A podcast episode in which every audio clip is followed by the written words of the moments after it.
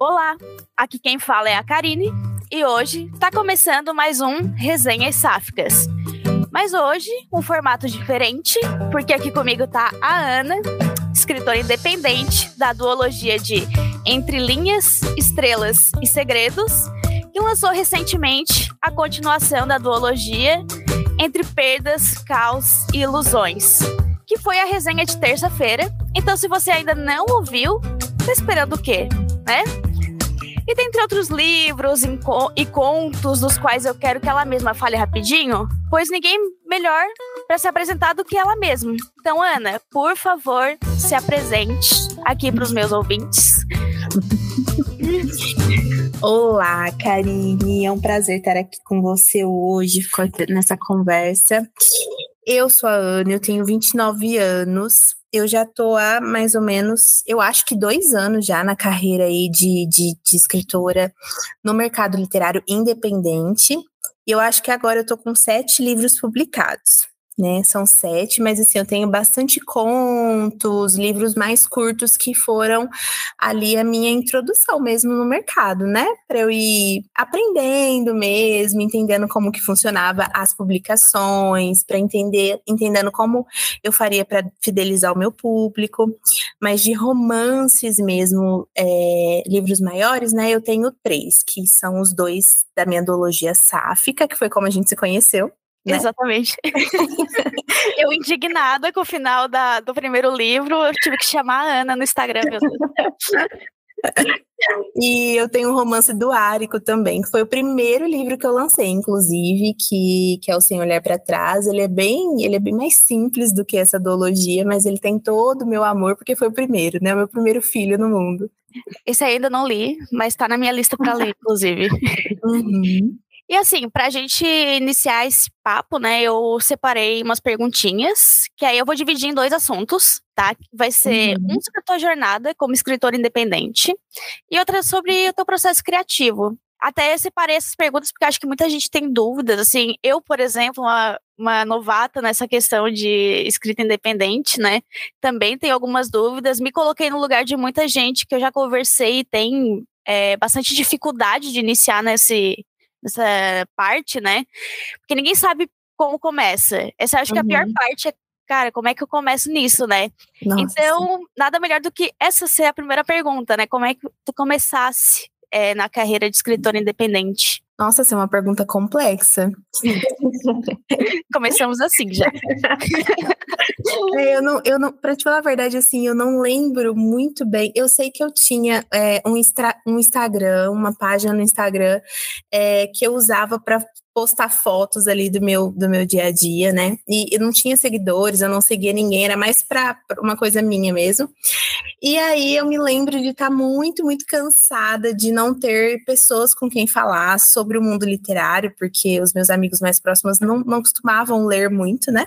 Entendo. E eu pensei, vou pegar essa página que eu só uso para tirar fotos aleatórias e vou transformar aí numa página literária, né? Falar de livros, falar de coisas coisas que, que eu gosto de escrever. E foi aí que nasceu o meu Instagram. E eu lembro que eu, eu assim, eu não, não lembro, eu não tenho mais a lembrança de, de como eu encontrei algumas pessoas, quem foi que eu segui primeiro, assim. Eu sei que as duas primeiras pessoas mais marcantes assim da minha do, do início, né, foi a, a, a, Ana França, que é uma autora é, sáfica também, né? Uma autora bissexual que tem vários livros sáficos hoje publicados, e a Isis do Patrono Literário, que também é uma página totalmente voltada ali para o marketing mesmo literário, enfim, né? Parcerias é, com autores principalmente independentes. Então eu conheci as duas e a partir das duas eu comecei a me, a me, a me aproximar de outras pessoas também. E depois de um tempo que eu estava com esse Instagram, eu decidi, eu tinha essa história, né, o meu primeiro romance do Árico engavetado há vários anos, eu falei, gente, vou tentar publicar. Quem sabe, né? Por que não, né? Estou vendo que isso é possível, vi que isso é possível, né, com outras pessoas, falei, vou tentar também. E foi aí que eu comecei a trabalhar em cima dele, é, com outras duas amigas, né, que, que estão comigo, assim, até hoje, envolvidas no meu processo, em todos os meus processos de, de publicação. E aí fui aprendendo assim, na raça mesmo, que eu não tinha ninguém para me falar né, como eu faria as coisas. Então, tudo que eu fui aprendendo, eu fui fazendo alguns cursos, fui aprendendo a mexer na, na plataforma da Amazon, que é bem, bem chatinha de primeiro, né? Acho que você já teve essa experiência, você sabe. Sim, com certeza. Inclusive, eu conheci esse ano aquele que tu diagrama o Kindle ali. Aham. Eu não sabia, eu, eu lancei. O Kindle Create, sim. Eu fui no freestyle mesmo, só. É, o meu primeiro, o, o, meu primeiro romance eu também fui, assim, eu só peguei, subi um arquivo de Word mesmo, e depois, quando eu descobri que tinha o Kindle Create, eu nunca mais usei outra coisa. Ele é muito bom, assim, muito bom, porque você consegue visualizar como o arquivo vai ficar no celular, no, no Kindle, é muito mais fácil, né? É, é, pra gente. Mas também fui aprendendo, fuçando, estudando, né? Enfim, conhecendo pessoas que já estavam aí há mais tempo. Então a minha entrada foi foi muito assim, é, foi muito experimental, sabe? E ainda bem, né? Ainda bem que eu não desisti no meio do processo, porque senão a gente não estaria aqui hoje, né? É verdade. É, a, a vida de artistas independentes é um é um baita experimento, né? O tempo todo. Não é fácil. Ai, com certeza. Já deu de entender mais ou menos né, nesse processo, mas, tipo, quais foram os teus maiores desafios até agora como autor independente? Eu acho que o meu maior desafio foi encontrar uma equipe eu acho que foi solidificar uma equipe editorial com a qual eu pudesse trabalhar com extrema confiança que é o que eu tenho hoje, né? Eu acredito que eu só consegui desenvolver mesmo essa equipe dessas pessoas que trabalham comigo é, a partir do ano, do meio do ano passado. Então foi mais recente que eu realmente consegui.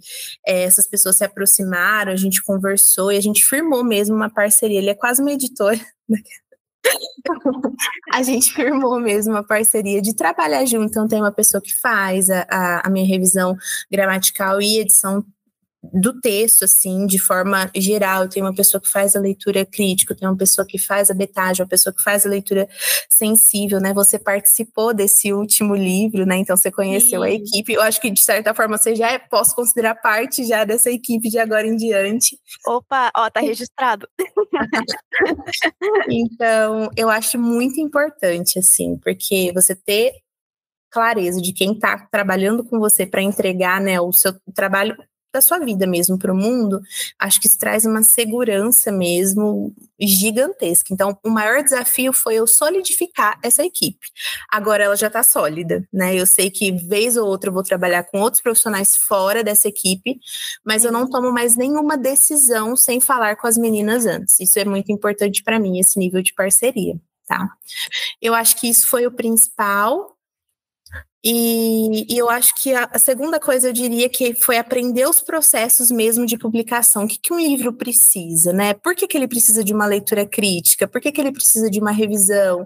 Isso parece meio óbvio, né, quando a gente fala assim em voz alta, mas, gente, assim, o tanto de, de livro, infelizmente, que eu já li, né, que não tem uma revisão é, gramatical adequada ali, que você vê que não passou por uma leitura crítica, às vezes nem por uma betagem, assim, é, é assustador, né? E, e eu acho acho que você ter clareza desses processos editoriais te permite entregar de novo, né, um livro de muita qualidade para o mundo, que isso é o que eu mais prezo hoje, assim, eu preciso, que o que eu produzo precisa ter um mínimo de qualidade para chegar até o outro, né, não, sem isso a gente não chega em lugar nenhum. É, não, com certeza. Até eu aprendi isso com, contigo, entrando ali na tua equipe e tudo mais. Até então eu não sabia nem que existia essa parte de betagem e tudo mais. Na verdade, não sabia de nada desse tipo, né? É porque, assim, o que, que a gente sempre tem em mente, né? Poxa, você escrever muito bem, eu tenho uma ideia e vou tentar vender para uma editora. Só que não é uhum. fácil. Não é fácil, nossa, é quase impossível, assim, é muito difícil. E aí, quando tu quer se lançar como artista independente, também tu se vê meio sozinho, né? Porque Sim. é um mercado muito solitário, digamos Sim. assim. Eu tô. Eu acho que eu, eu lancei as crônicas em 2020, na pandemia, porque ah, agora é o momento, vou, vou tentar fazer isso, né? Vou juntar minhas crônicas e vou lançar as crônicas de Liz. Só que eu tava sozinha, assim, eu não conhecia ninguém também, e tipo, e aí hoje em dia eu, eu vejo e poxa, eu preciso revisar esse livro, eu preciso melhorar ele, preciso recolocar ele no, no Kindle Unlimited ali na Amazon, na plataforma e tal. Uhum. E realmente por não saber dessas coisas, por não estar inteirada, né? Então, acho que quem tá uhum. ouvindo hoje o episódio e tem interesse em fazer algo nesse sentido, nossa, vai encher de ideia na mente dessa pessoa, sabe? Procurar uhum. pessoas de confiança também, que eu acho que é o mais difícil, né?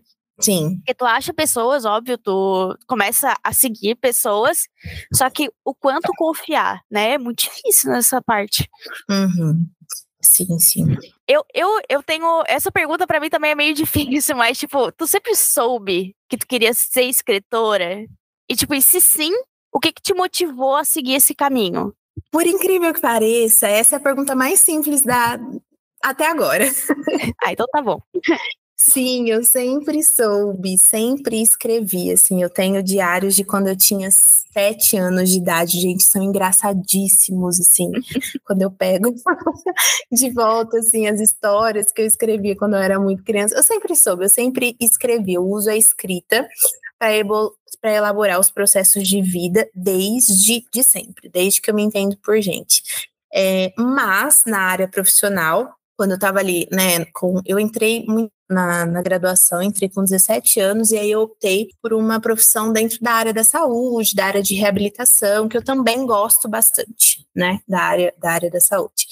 Mas eu sinto também, assim, que eu não insisti um pouco mais de ir para uma área literária logo de cara, né, não fazer uma graduação nesta área, mas pelo medo mesmo, assim, que, que, que, projetavam, né, muito em mim na época, da, da, sociedade, família, de forma geral, de tipo, nossa, você precisa de um emprego que vai pagar suas contas, né? E aí eu pesei na balança, eu falei, bom, eu tenho, eu gosto de escrever, mas eu também gosto de, de pessoas, assim, de, de cuidar de, de pessoas num nível profissional, de fato. Então eu vou para essa área, não, e uma coisa não precisa excluir outra. Só que a gente entra na graduação, eu era muito doida, então eu fui graduação, eu fiz residência, eu fiz mestrado com residência. Isso foi ficando de lado, de lado, de lado, e aí meio que a escrita me resgatou, porque quando eu terminei meu mestrado na, na parte né, profissional ali, na outra parte profissional, eu estava bem desanimada assim de tudo, porque o mestrado sugou a minha alma. Acho que só quem passou pela experiência de um mestrado sabe como é,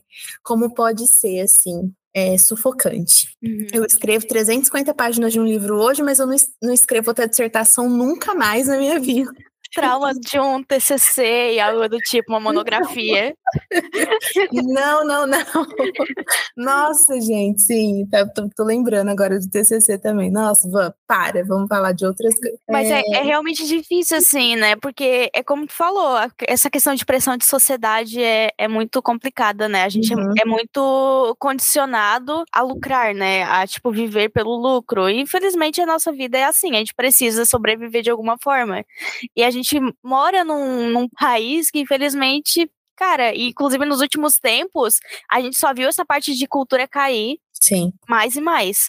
Agora uhum. é que a uhum. gente vê, assim, muitos livros voltando, mas ainda assim, num valor muito acima do que era antes, né? Uhum. Só que, de qualquer modo, eu sinto que ficou mais difícil ainda. Se tu quiser ir para uma editora, é mais difícil ainda do que antes. Uhum. mais. E eu tentei ir para uma área que eu pudesse fazer um pouco do que eu gosto, né? Eu fui para publicidade, só que daí eu comecei a trabalhar mais com a parte de conteúdo, aí eu já estava esgotada porque assim, poxa, eu tô botando o conteúdo como um trabalho e isso para mim é um prazer, é uma é uma é um hobby na minha vida, né? Daí eu já mudei de visão assim também para porque eu, eu travei na minha escrita por um bom tempo, assim, eu sempre escrevi textos, crônicas e tal. Nunca. Eu tô escrevendo o primeiro livro mesmo, romance agora.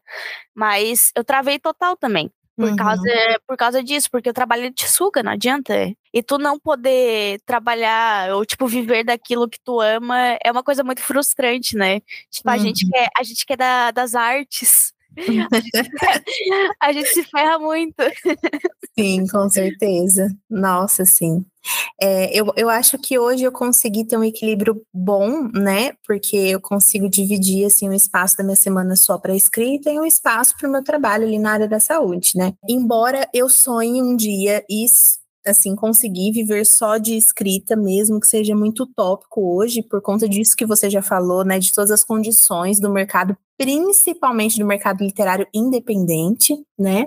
Sim. É, é, é um sonho, assim, é um objetivo. Eu tenho percebido que com assim, com as sacadas certas, a gente consegue ir indo, assim, se inserindo mesmo no mercado cada vez mais, sabe? Crescendo. É muito importante um crescimento orgânico também, né? Isso eu também aprendi, ó. Foi uma das coisas valiosas que eu aprendi, que não adianta você ter, sei lá, 10 mil seguidores se você não tiver um público fidelizado, né? Isso já Uhum, já entendi.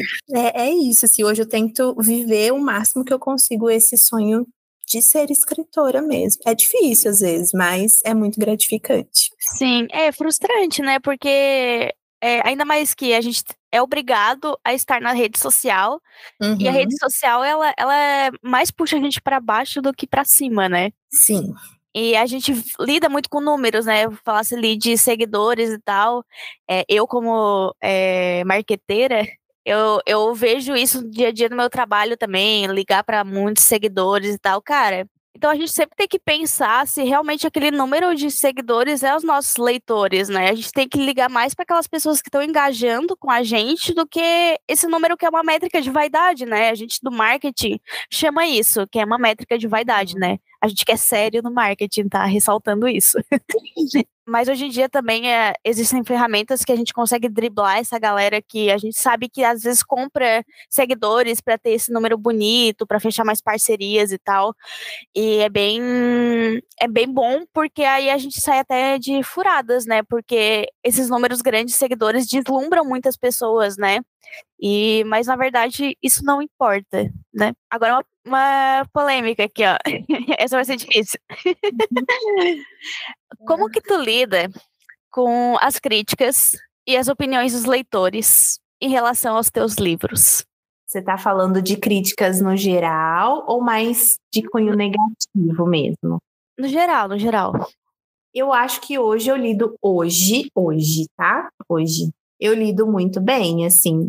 Uma coisa que eu não faço mais é olhar o Scooby não, eu não olho mais, porque ali eu acho que as pessoas, o que elas têm que falar, elas falam e assim, elas são mais agressivas, né? Eu uso o Scooby, eu amo essa plataforma ali, né, para você registrar as suas leituras.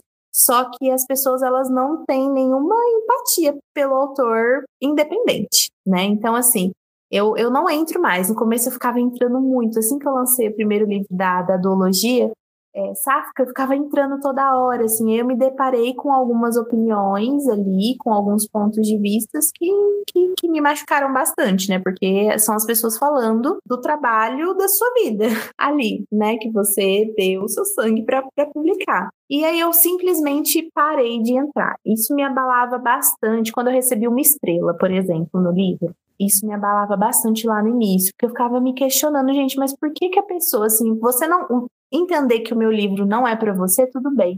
Mas será que realmente, mesmo o livro sendo bem feito, passando por revisão, passando por tudo aquilo, será que merece mesmo uma estrela, né?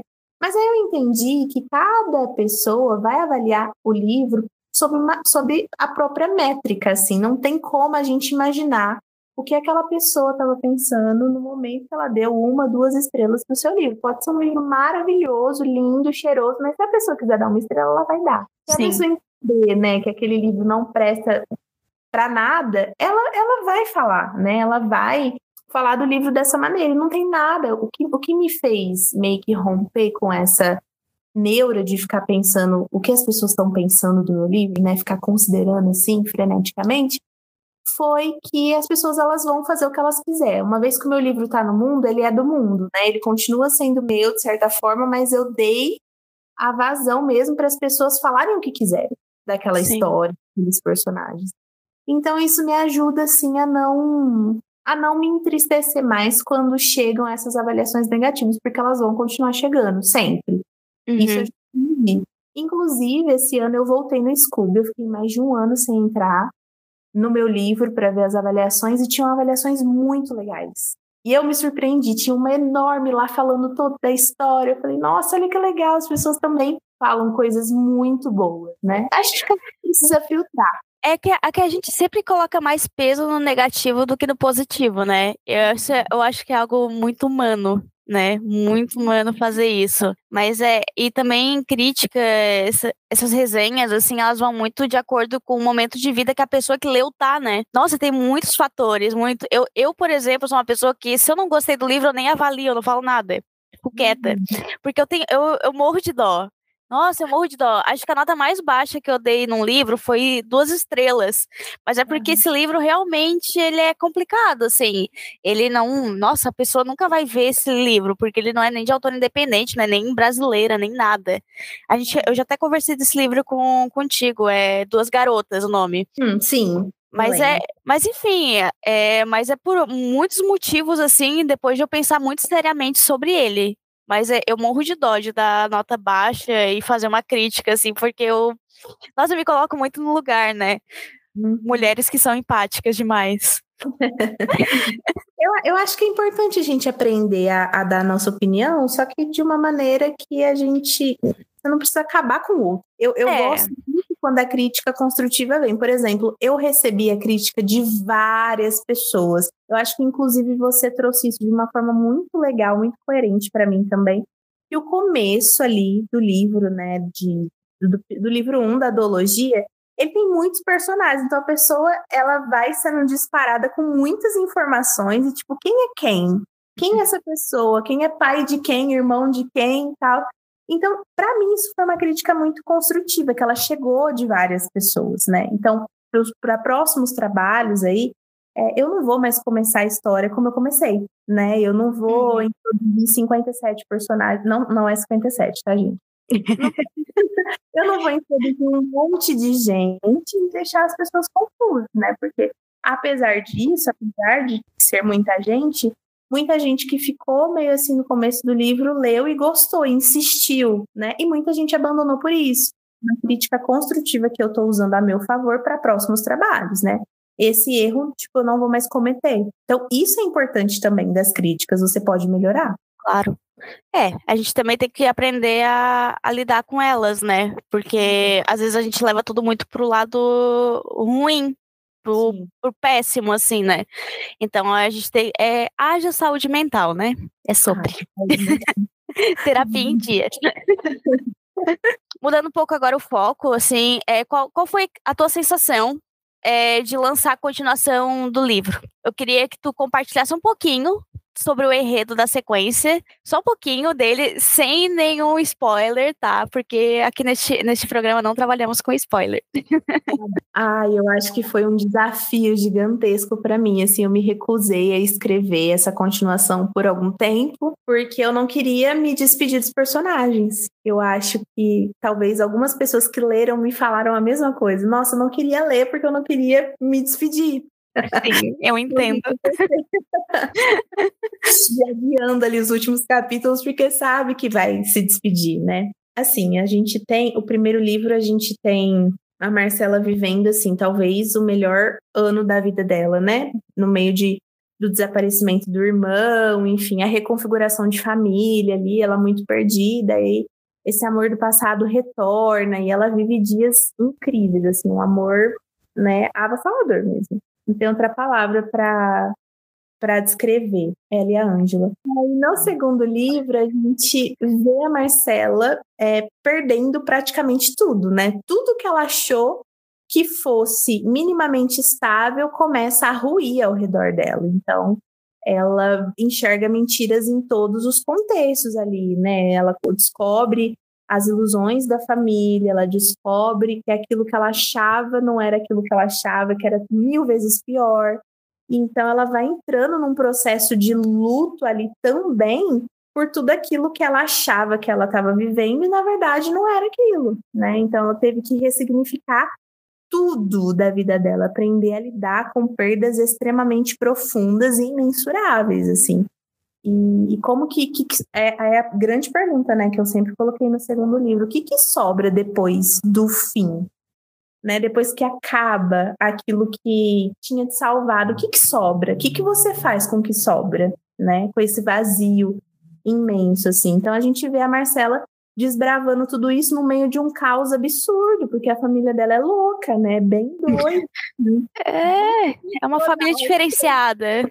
Disfuncional extremo. Então, foi uma honra escrever esse segundo livro, foi uma honra deixar a voz da Marcela no mundo mesmo, assim, contar, contar a história dela, né?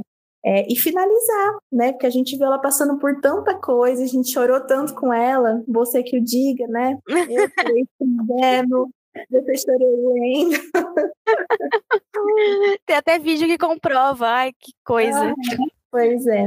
E eu acho que é isso, assim, foi, foi muito gratificante. Eu, eu achei todas as minhas publicações, depois que eu publico, eu senti um vazio.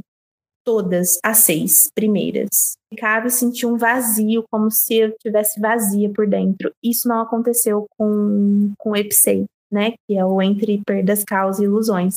Eu me senti abraçada, como se eu realmente estivesse dando adeus àquela realidade do jeito que eu conhecia, sabe? Não tô falando que não vai vir alguns spin-offs dali, não. Talvez venha. Mas oh. nunca vai ser como antes, né? Não vai ser a história da Marcela. A gente não vai realmente ver é, as coisas por esse ângulo outra vez. Então eu me senti abraçada, acolhida mesmo pelos personagens e pronta para dar tchau, né? Para dar adeus.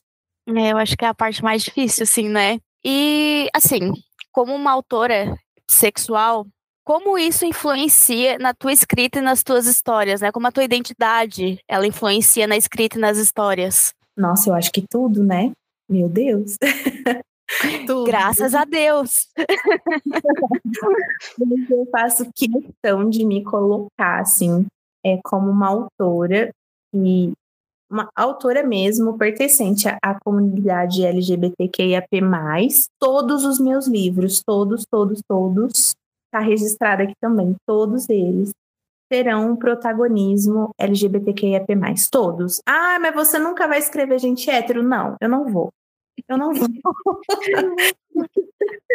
Só em segundo plano ali, né? Nunca protagonismo. Não, nada contra. Eu tenho amigos que são, tenho gente da família que. ah, Para falar que eu nunca escrevi, a minha primeira protagonista ela é, ela é hétero, mas ela, ela acaba se casando ali, ela se envolve com um, um cara que é bissexual. E a bissexualidade dele é muito importante para ele, assim, é um divisor de águas na vida dele. Então a gente tem esse protagonismo também. Mesmo ela sendo hétera, coitada, né? Ela era assim, não tinha como eu mudar. É, essa, essa representação importante, tá? Mas ela foi a única, eu falo, Lisa, você foi a única, nunca mais nenhuma outra será. Então. Mas é, mas é muito. É importante isso, né? Porque a gente, poxa, eu tenho, vou fazer 28, você tem 29, né? E, tipo, a gente cresceu lendo romances héteros. Não tinha uhum. nada sáfico, nem existia o termo, na verdade, né, na época. É, como eu uhum. falei, eu li, o meu primeiro livro foi Duas Garotas. Esse livro, nossa, eu, eu nem sei dizer se ele realmente tem alguma essência sáfica, porque é muito difícil. É muito difícil, assim. E é legal que pessoas queer, né, nós que somos da comunidade, a gente escreva sobre a nossa comunidade, né? Eu acho que hoje em dia tem bastante pessoas que, que escrevem sobre, né, se, se representam nos seus próprios livros, e é muito importante isso. As próximas uhum. gerações que estão vindo aí, ó, tá tudo de bandeja para elas. tudo de bandeja. Não, e tem tudo, né? Tem, ah, quer suspense? Tem suspense, quer romance? Tem. Ah, eu gosto de conto, conto de Natal, tem também. E tem para tudo, né? A gente tem para todas as, as letras ali da sigla. Eu acho isso muito importante também. Nossa, extremamente importante. E assim, qual conselho que tu daria hoje para outros autores independentes que estão começando suas carreiras? Inclusive, eu vou até pegar um caderninho aqui, né? Vou anotar.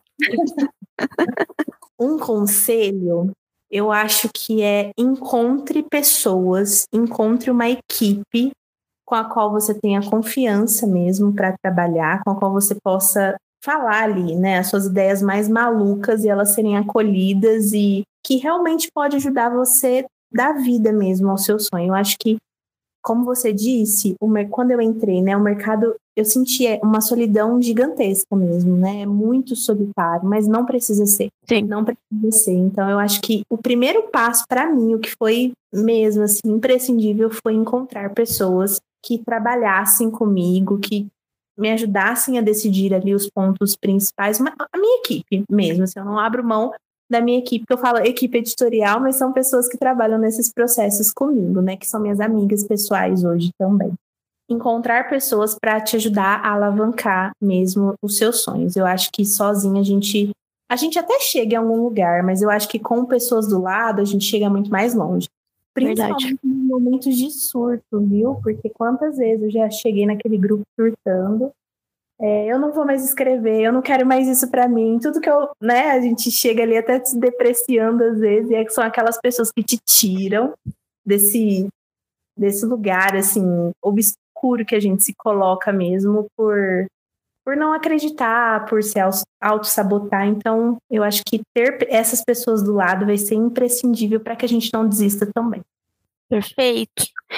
Então, mudando agora um pouquinho o foco da conversa, eu vou perguntar um pouquinho sobre o teu processo criativo que acho uhum. que é interessante também de a gente saber isso, porque acho que processo criativo é uma coisa muito individual também, mas muitas pessoas podem acabar tendo algumas inspirações, né? Porque não existe certo ou errado, né, nessa parte. Começando assim, por onde que tu busca a inspiração para as tuas histórias, né? Se existem lugares, experiências ou até mesmo pessoas que possam acabar influenciando a tua imaginação.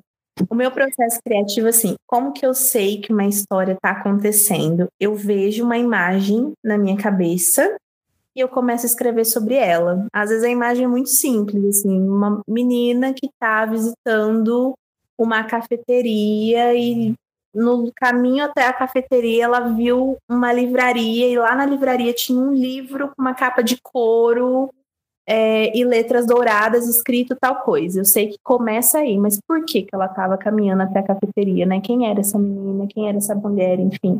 É, por que, que ela parou? Por que, que ela se interessou pelo livro? Quem que era a dona da livraria? Então eu vou. Tudo parte a partir da imagem que eu vejo, né? Daquilo que eu é, imagino e eu vou descobrindo os outros elementos da história. O que eu faço é fazer pequenas homenagens é, nos meus livros em relação a histórias ou pessoas ou lugares que me marcaram, tanto positivamente como negativamente. Então, pegar aquela pessoa que encheu meu saco uma época da vida e botar um nome ali num vilão e, sei lá, de repente, não matar o vilão, mas fazer sofrer bastante. É assim que artistas se vingam. É, sim, sim. Mas, por exemplo, é, grande parte de, de, da duologia se passa em Barcelona, né? Barcelona é o contexto do meu livro favorito da vida, que é A Sombra do Vento, do Carlos Zafon, né?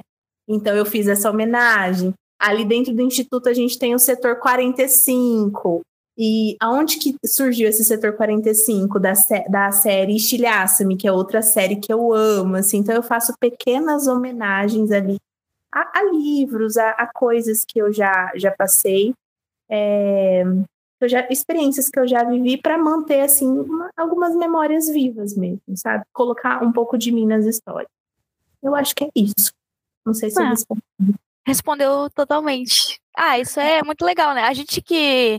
Não, todo mundo tem, tem como trabalhar a mente para ter esse tipo de mente mais solta, né? Mais imaginativa, mas eu acho que é uma coisa que também nasce muito com a gente, né? Que é mais esse universo de escrita e tudo mais. Eu acho que eu nunca. Eu não, não lembro de eu nunca ser assim também. De, tipo, não imaginar coisas assim, de nossa, o que aquela pessoa. Por, por que, que isso, essa história veio na minha cabeça? O que, que eu faço com isso que eu tô imaginando aqui, né? Uma coisa nada a ver.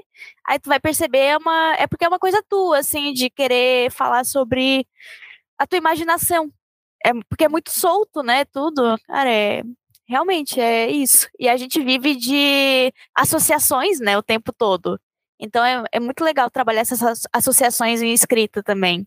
E Sim. qual o que que tu considera assim como o aspecto mais desafiador ao desenvolver uma sequência de livro? Como tu, tu ma conseguiu manter uma coerência com o livro anterior e ainda trazer algo novo para a história? Nossa, mais desafiador é você responder todas as perguntas de forma natural. Sim. Eu imagino. Porque, olha, tinha pergunta, né? Tinha muita pergunta. Tinha bastante. É, o primeiro livro ele deixa a parte ali, né, do, do suspense, enfim, é, do mistério muito. É, é, é muita coisa para ser respondida, né? Que a gente começa ali, a gente vai tendo todas as respostas só no livro 2 mesmo, que era o que era para acontecer, de fato. É, eu acho que é fechar todos os pontos, todos os arcos, assim, todos os nozinhos que a gente abriu, né, no, no, no primeiro livro. Você perguntou o que era desafiador e. É, desafiador e como manter uma coerência com o livro anterior. Como manter uma coerência? Eu tenho um caderno só da duologia. É, nesse caderno, eu tenho um arquivo, né, no computador também, mas eu uso mais o caderno, porque às vezes vem umas coisas assim na minha cabeça muito do nada, então já pego e escrevo ali na hora. Eu tenho um caderno mesmo só com informações da duologia. Isso é a data de nascimento de personagem tal, e no dia tal, hora tal, aconteceu isso, e uma linha do tempo muito detalhada, começando ali do da, da parte dos avós da Marcela, porque a gente já sabe que a família é disfuncional desde sempre, né? Na parte dos pais, depois na parte da Marcela também. Toda essa linha do tempo me ajudou a não me perder, porque eram muitas datas, assim. E, e eles, especificamente, eles se passam em 2015, 2014, 2015, né? Isso. Então, lá atrás. Então, para eu pensar essa linha do tempo também foi, foi um pouco complicado. Assim, tem muito rabisco, muitas informações. Mas o que me ajudou foi anotar absolutamente tudo. E eu tive que voltar naquele caderno para colher essas informações muitas vezes, senão teria me perdido. Só Sim. deixar na cabeça não tem como. Para mim, não tem como. Sim. Ah, não, eu, mesma coisa. Eu trabalho com Trello, né? Então eu coloco tudo no Trello, assim, eu fiz uma aba, ah, personagens, aí eu vou lá, coloco é, característica, característica física, característica de personalidade, porque é muito fácil, assim, é tu se perder, né? Porque querendo ou não, o, o livro geralmente tem, tem o, o protagonista principal. E tu sempre vai querer dar mais é, valor para aquele protagonista principal, falar mais dele, e os outros tu acaba esquecendo no meio do processo, né? Tadinhos, uhum. todos esquecidos no churrasco. Mas, mas é, eu também é, procuro sempre ter um trelo, porque eu já li livros, inclusive, que não era uma sequência, mas livro que é um só, que durante uma, é, uma parte do livro tem perdas de personalidades, tem perdas de, de enredo né? Então acho que é muito talvez essa falta de tu centralizar as anotações num lugar só e consultar isso o tempo todo, né? Para manter essa uhum. coerência do personagem e da história também, né? Nossa, você falou isso, eu lembrei de uma coisa que uma a leitura a leitura uma leitura beta, né? A Júlia ela falou.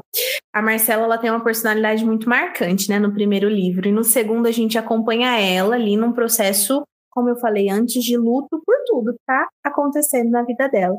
E aí a, eu lembro que a Júlia me deu esse toque. Ele falou, ela falou assim: olha, tá, tá legal, eu consigo ver a Marcela, mas a Marcela tá amaciando demais. Cuidado. Cuidado, que ela não é tão fofa desse jeito. E olha só, uma leitura beta me falando isso, porque ela conhece tanto quanto eu a, a, a protagonista, né? E aí foi isso que me ajudou, assim, nesse segundo livro, foi uns toques, acho que você me deu um toque muito legal também, eu acho que numa fala do Mateu, né? foi é, de, de, me questionar, nossa, mas será que ele falaria isso desse jeito? Será que ele não pensaria tudo, né, de uma forma diferente? Será que ele não entenderia o que ela estava passando? Isso me ajudou, assim, muito, muito a não tirar os meus próprios personagens dos trilhos, né, mantendo, assim, eles coerentes, com a mesma personalidade. Ah, mas está passando pelo luto. Beleza, mas ela não vai mudar toda uma personalidade porque ela está passando pelo luto, pelo contrário, né? Alguns traços vão até se intensificar. Né? No caso Sim. da Marcela, a gente viu, brigou com todo mundo. É, então, isso foi muito importante. Sim, é, com certeza. Aí a gente volta para aquela dica, né, de tenha uma equipe sólida uhum. que te conhece, que, que respeita a tua obra também. E é isso aí. Ó, essa pergunta aqui eu já sei até mais ou menos a resposta, mas tipo, você já teve que lidar com personagens que pareciam ganhar vida própria e seguir um caminho diferente do que você tinha planejado inicialmente? E como é que tu lidasse com isso? Já, gente, a Ângela tá aí, vocês acham que eu queria ter? Eu não posso falar, mãe. A Ângela é um personagem que ganhou vida própria e, e, e fincou os dois pés no meu coração quando eu soube, né, que ela é, faria o que ela faria. Sim, com certeza, não só a Ângela. Ficou pensando que outro personagem muito marcante, que eu não tinha dimensão da importância dele, eu acho que isso se mostrou muito no segundo livro, foi o Sérgio, né, um dos pais da Marcela. Ele, ele foi um personagem assim imprescindível nos bastidores e a gente vê isso no segundo livro, né? Vê isso, Sim. vê isso no final, enfim. E eu não sabia que ele ia ser tão importante assim para a própria Marcela e ele foi, né? É, ele é na real. Então, eu acho que sai. Tem alguns personagens específicos que saem do controle, mas eu não sei se algum outro vai sair do meu controle como a Ângela saiu. A Ângela, para mim, ela parece uma pessoa viva mesmo, que eu sento na mesa e a gente toma um café juntos e a gente conversa e a gente fala sobre a vida. Ela é como se ela fosse uma amiga, uma amiga próxima mesmo, que tá me contando a história. É, é mais, muito mais do que a Marcela. Olha que louco, né? Era para Marcela como protagonista. Ela tem esse esse aspecto também, mas a Angela tem muito mais. É como se eu não mandasse na história dela, em nada. Sim, nossa, é, eu acho que foi por isso porque eu fiquei tão revoltada, entre aspas, tá? Muitas aspas, com o que acontece com a Ângela, assim, né? Com o andar é, da, da história da Ângela, que foi o que me fez entrar no perfil da Ana e assim, poxa, né? Olha só, vem cá, vamos conversar. Mas é, é porque realmente ela, ela, ela é muito marcante. Ah, eu acho, eu tenho um carinho gigante, a Ana sabe disso pela Ângela, assim. Eu acho ela é uma personagem assim que ela é, cara, é muito diferente assim de de, de todos os livros que eu já li, que tem ótimos personagens e tal, eu acho que a Ângela é uma das personagens de livros no geral, tá? Falando no geral mesmo, de atores independentes, de editoras e etc., que me marcaram muito. Que uhum. realmente ela tem uma coisa muito forte nela, assim. Inclusive, inclusive na primeira versão de, de, do primeiro livro, né, do livro 1 um de eles, eu escrevi uma versão em que aquele final não acontecia. Em que algo acontecia e as coisas iam para outro, mas não era a Angela ali, não era ela contando a parte dela da história. E assim, para mim foi desolador descobrir que, meu Deus do céu, é isso mesmo, é isso mesmo que vai acontecer, não tem jeito, não tem jeito, não é assim que tem que ser, né? Sim. Ela reforçou isso nas cartas, né, que a gente vê ali que ela gosta de escrever bastante, enfim, no diário, em algumas cartas que a vida é como é, não como a gente gostaria que ela fosse, né? Sim, exato. E foi até o que eu te falei no, no final ali do quando eu terminei de betar o livro, que tudo aconteceu como tinha que acontecer. Não tinha jeito, assim. Então, tu entende esse negócio, né? Porque até a gente estava conversando ontem sobre é, alguns enredos em livros que são colocados por colocar. Ele não tem nenhum. Não, não tem nenhum acréscimo na história esse rolê, né, todo, né, essa história da Ângela, ela tem um motivo, ela tem um porquê. Ela dá vazão pro que acontece depois de tudo, assim, para fechar a duologia. Então faz muito sentido, sabe? Depois que tu entende isso, é duro, mas é isso. É dúvida é isso também. É. Aí mudando então, é, para a próxima pergunta, como é que tu define o teu ritmo de escrita? É, se tens uma rotina específica ou se escreve mais quando a inspiração surge, assim? Não, eu não, eu não tenho uma rotina específica. Eu não sou uma pessoa que chega todos os dias em casa e escreve uma hora. Eu sei que seria o adequado, né? Mas eu não consigo, assim, eu, eu gasto mais horas, assim, por exemplo, na minha sexta-feira. É, se eu estou trabalhando especificamente nisso, eu escrevo assim por 5, 6, 7 horas seguidas. Muito bom para mim, né? É, não é o adequado, tá, gente? O adequado é escrever um pouquinho por dia. Eu acho muito insalubre o que eu faço. Mas eu acho que é a forma que eu encontrei assim, de ser mais, mais produtiva e é a forma como eu divido a minha semana, né? entre o outro trabalho e entre o trabalho de escrita. Então, geralmente, quando eu chego, eu chego muito cansada, sem, sem assim, tempo nenhum mesmo para para escrever, mas quando eu tô em casa e tô para isso, para escrita, eu me jogo 101%, assim, muito. É, eu acho que faz falta ter um planejamento diário de escrita, mas para mim funciona. Né, grandes períodos na frente do computador para tem pessoas que não funciona, que acaba, né? Parece que suga e acaba. Para mim funciona. Inclusive os melhores capítulos que eu escrevi de Epsei foram capítulos que eu já estava ali, ó, na frente do computador às 5, 6 horas. Eu já tô super embalada e eu só vou. É, lembrando também que não tem certo e errado, né? É, é o que dá, às vezes, para fazer. É o que dá, é o que estamos tendo. Exatamente. É, eu fiz. Eu lembro que eu, eu tenho um curso que eu comprei de escrita criativa que o professor fala sobre isso também, de se dedicar um pouco por, por dia no livro e tal. Só que, gente, tem dia que não, não é possível. Não é possível. E quando tu coloca isso na tua cabeça, às vezes é que tu tem que. Tu tem todo dia ir ali, tu começa a se auto-sabotar também, porque, poxa, tem dia assim que tu. Nossa, eu, por exemplo, na semana que eu estou gravando esse podcast, foi uma semana complicadíssima, não tem condição. Óbvio que a gente pensa no livro, a gente pesquisa alguma coisa ou outra, faz uma anotação, mas não consegue parar uma hora mais para se uhum. dedicar. É muito é. difícil, assim. Então, vai no seu tempo. Vai no seu tempo e não tem certo e errado, só não só não esqueça de se alongar e beber água. Não, isso é importante, gente. Pelo amor de Deus, bebam água. Eu bebo muita água quando eu tô sentada. Eu faço pilates para não acabar com a minha coluna. Tem que entrar na academia também, porque eu detesto, mas é bom. Né? Não, precisa cuidar da, da saúde mental, com certeza, da saúde física, né? Porque senão a gente não, não, não vai, não chega. É, exatamente. É, nessa semana, inclusive, eu comecei a academia, estou gravando esse podcast toda dura. eu, eu levanto o braço, dói, eu ando, dói. Mas é isso aí, gente, tudo pelo livro também.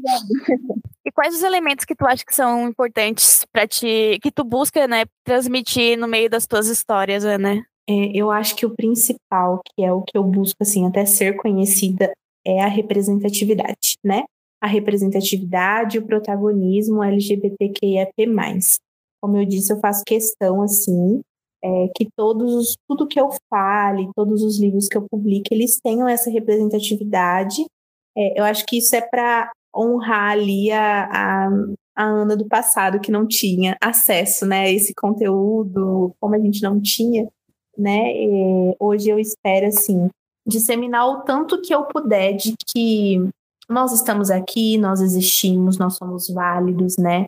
Os nossos relacionamentos são válidos e nós podemos ser muito, muito felizes, né? Independente do que a sociedade ali, ela vai, vai, vai tentar transmitir. É, eu acho que o ponto principal das minhas histórias é, é esse, assim. Eu gosto muito da mensagem sobre recomeços também, sabe? Toda vez que alguém passa por um trauma, passa por alguma coisa que é extremamente difícil e acha que depois do fim só vai ter o nada, né? Só vai ter esse vazio e ela descobre que não, que tem vida depois da dor, né? Que a dor é uma etapa, é um processo, ela está presente, ela precisa estar presente, mas ela também não precisa se solidificar na vida a ponto de, de se tornar presente em todos os momentos. Então, eu tento passar muito essa essa mensagem de que tá doendo, mas, mas vai passar, né? E do mesmo jeito que tá tudo muito bem, vai voltar a doer, que esse é o processo da vida e que a gente está aqui mesmo para viver essas experiências e, e que é possível recomeçar. Então, se eu tivesse que escolher as duas mensagens principais que eu acho que eu até hoje, né, eu, eu coloquei como critério nas minhas publicações é essa: protagonismo, mostrar a gente vivendo, vivendo bem, né? Vivendo ali é, dentro de, de famílias que também nos aceitem, que também ali passem por cima dos próprios preconceitos, né? Que nos acolha. É, vivendo numa sociedade mesmo que a gente possa ser livre e também essa mensagem sobre recomeços. Eu não sei se eu respondi. Era respondeu 100%, tô aqui assim, uau. e eu acho importante também essa parte da representatividade, assim, eu acho que nós, do, do mundo sáfico, assim, a gente anda meio com problemas nessa questão de representatividade, ainda mais nas telas, né? A gente vê muito cancelamento de séries com sáficas, filmes com sáficas que não tem muita visibilidade e tudo mais. Óbvio que a gente é, é apoio total, todas as siglas e tal, mas é, sempre foi muito problemático, assim, pra gente, essa representatividade sáfica, né? Sempre foi uma coisa, assim, muito trágica, né? Em muitas. Nossa, gente, as minhas primeiras experiências, gente, é, foram tenebrosas, assim. Se eu fosse levar, ter levado a sério, meu Deus. Uhum. Sim, sim, é. Estaria no armário até agora. Ainda bem que as coisas mudam, né? Que as coisas ficam vão evoluindo assim, a gente espera, né? Exatamente. É, e hoje em dia até o que eu escrevo também é para a Karine do passado, é para as pessoas que estão vindo aí, né? E também o que eu leio hoje, eu leio nossa, eu leio diversos gêneros literários sáficos para realmente alimentar essa essa adolescente, né, interior minha, essa pré-adolescente interior, que não, ti, não tinha isso no, no, na época dela, né? Então, poxa, uhum. falar época entrega tanta idade, né? Ai, difícil. Me lembro que a gente está muito próxima dos, dos 30, viu? 30 é a idade do sucesso. e quais os teus futuros planos como escritora? Tem alguma história nova em mente? Já está trabalhando em algum projeto especial? Tô fazendo essa pergunta como se eu não soubesse, tá? Uhum. então, eu ia falar isso mesmo. No momento, eu tô trabalhando numa novela sáfica de Natal, para esse ano ainda, que vai vir aí, provavelmente dezembro de 2023. Eu tenho alguns planos para o futuro também, assim, para o ano que vem eu tenho um plano secreto com você, né? Eu acho que a gente não pode falar muito sobre isso. Mas a gente pode falar que vai trabalhar em conjunto, tudo certo.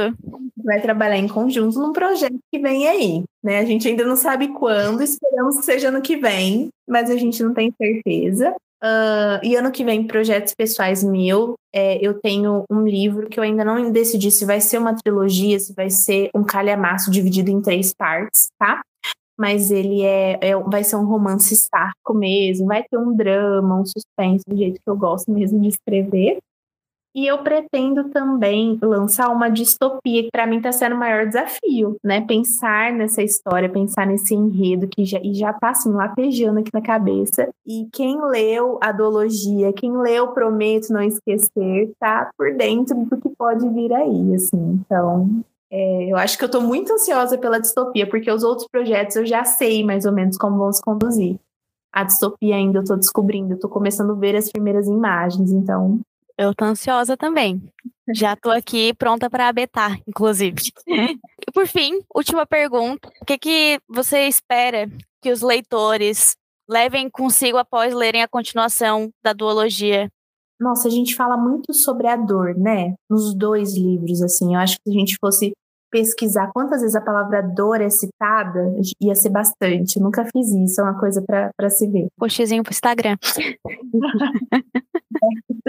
Eu acho que é, é justamente assim, tudo que a Marcela viveu, né, que nos levou a refletir de que a dor, de novo, volto a falar, a dor ela vai ser uma coisa que ela sempre vai estar presente ali na, na vida, independente do, do processo, né? Ela não precisa ser algo algo que só machuca, né? Acho que a dor ela pode nos ensinar muito. A grande sacada assim da, da doologia é ver a Marcela de uma pessoa que se defendia, né, que reprimia essa dor e se defendia de todas as formas, finalmente conseguindo aceitar, né, parando de negar ali deixando essa raiva que ela acumulou por muito tempo vir ali, tentando entender o que, que significa né, toda a reconfiguração da vida dela, tendo esses momentos de, de, depressão mesmo, esses episódios depressivos em que ela fala, meu Deus, eu tô tão vazia, eu não sinto nada, né? Que é o momento que ela permite que a dor abrace ela por completo. E finalmente, depois que ela entende que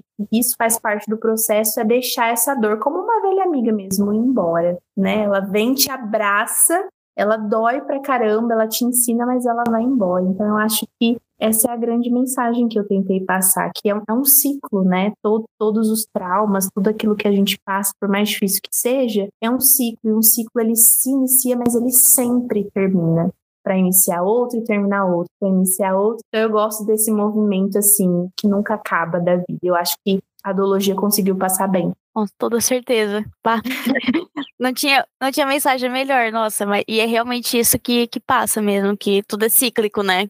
Que a gente consegue, é, contanto que a gente compreenda aquilo que a gente está sentindo, né? A gente se permita a sentir. Isso não precisa a gente eh, ver uma história tão drástica quanto em Epsei, assim, né? Quanto. Uhum. Mas na vida mesmo, quando a gente se permite sentir as coisas, a gente realmente, poxa, eu precisava disso pra e agora eu entender o que, que eu vou fazer daqui para frente, né? Uhum. É bem isso uhum. mesmo. Eu amei essa conversa. Eu amei. Eu gostei também, eu gostei. Assim, ó, muito obrigada pela conversa, tá? Tu abrisse aqui o bate-papo com autoras. É, eu quero que outras autoras sáficas se sintam à vontade de vir aqui conversar, falar um pouco do seu trabalho, até mesmo às vezes só fazer uma resenha comigo, não precisa você pode voltar e fazer uma resenha comigo, tá tudo certo também. Porque eu fico aqui, eu falo sozinha, né? Eu falo eu e a, eu para minha gata de estimação e tá tudo certo. Mas quero agradecer quem tá ouvindo. Sigam a Ana, leiam os livros dela e me sigam nas redes que tá, vai estar tá tudo na descrição aí do episódio. E é isso. Nos vemos no próximo episódio e tchau.